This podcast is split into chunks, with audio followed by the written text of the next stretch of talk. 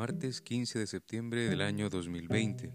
Lectura del Santo Evangelio según San Juan, capítulo 19, versículos del 25 al 27. Junto a la cruz de Jesús estaban su madre, la hermana de su madre, María la mujer de Cleofás y María Magdalena. Jesús, al ver a su madre y junto a ella al discípulo a quien tanto amaba, dijo a su madre, Mujer, ahí tienes a tu hijo. Después dijo al discípulo, ahí tienes a tu madre. Y desde aquel momento el discípulo la recibió como suya. Palabra del Señor, gloria y honor a ti, Señor Jesús.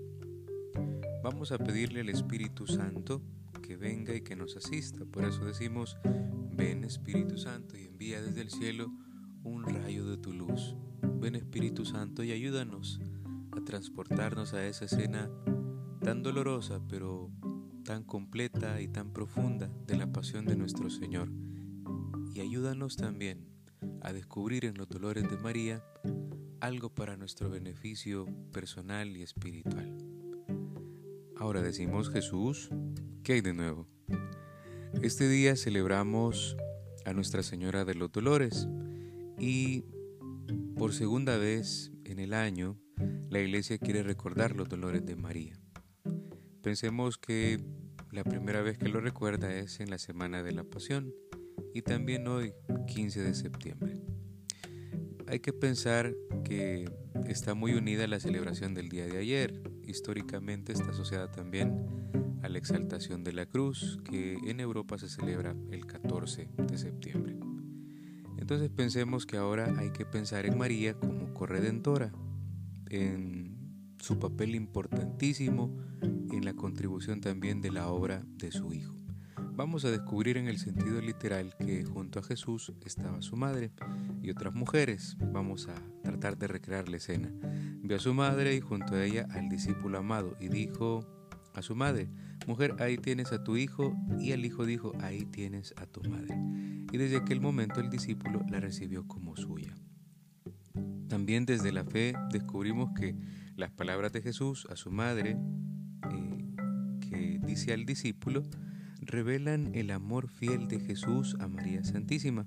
Y también Jesús lo que está haciendo es introducir a María en un nuevo orden de la salvación. Es decir, la salvación se consuma ¿no? a través de la cruz, pero quiere que María también esté eh, fungiendo un papel importantísimo. Y aquí es como Jesús establece la maternidad espiritual de ella hacia nosotros. Entonces, pensemos también que María era una, una fiel más. María avanzó en esta peregrinación de la fe, se mantuvo fiel, fue probada, porque sufrió el dolor de ver a su hijo clavado en la cruz.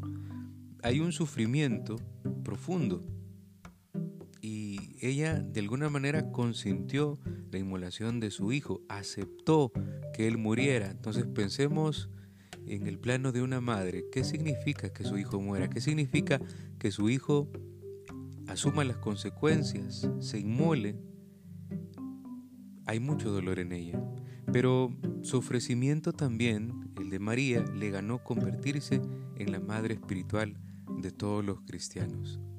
Uno lo puede decir muy rápido, pero sí, yo, yo quiero pensar como madre también. ¿Y ¿Quién es el que sufre más? ¿El, el, que está siendo inmolado en la cruz o la persona que tanto ama, como en este caso es María? Desde el punto de vista moral, pensemos que los dolores de María son emocionales y ese dolor es como más fuerte que el físico y se presentan eh, en la historia, en la tradición, como los siete dolores, como las siete espadas que traspasan su corazón. Y María tiene que aceptar el dolor eh, del sufrimiento de su hijo.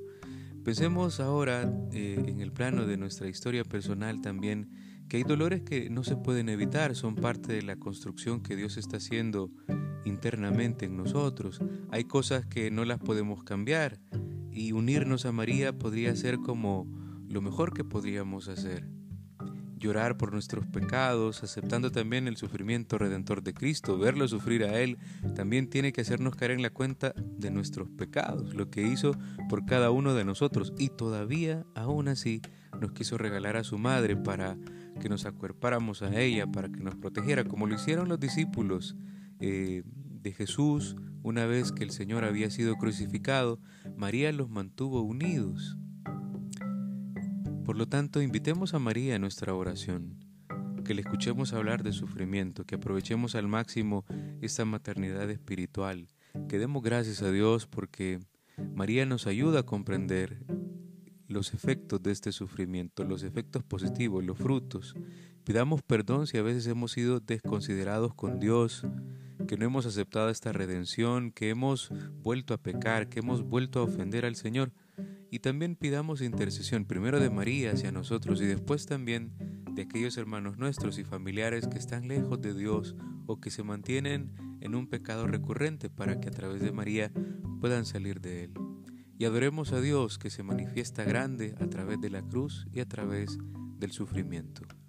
Ave María Purísima, sin pecado concebida.